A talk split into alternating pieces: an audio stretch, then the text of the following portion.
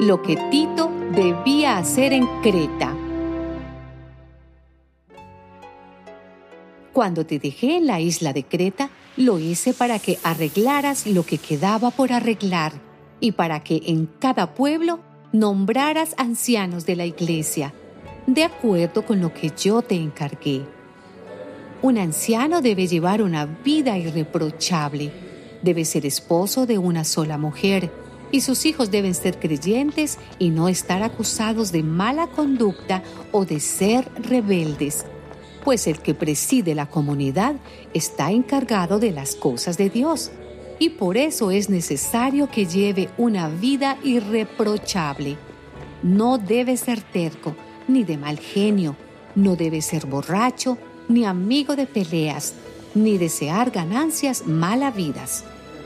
Al contrario, siempre debe estar dispuesto a hospedar gente en su casa y debe ser un hombre de bien, de buen juicio, justo, santo y disciplinado.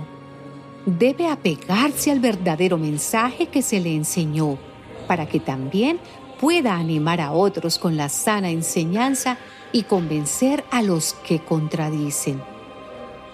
Lo que digas debe estar siempre de acuerdo con la sana enseñanza.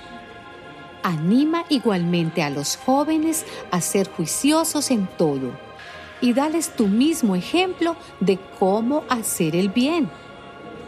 Al enseñarles, hazlo con toda pureza y dignidad, hablando de una manera sana que nadie pueda condenar.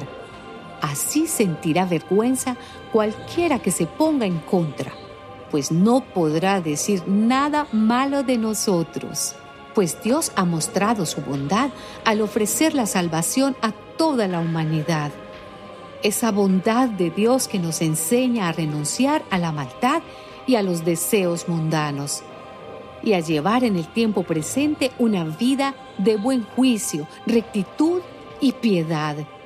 Mientras llega el feliz cumplimiento de nuestra esperanza, el regreso glorioso de nuestro gran Dios y Salvador Jesucristo. Él se entregó a la muerte por nosotros para rescatarnos de toda maldad y limpiarnos completamente, haciendo de nosotros el pueblo de su propiedad, empeñados en hacer el bien.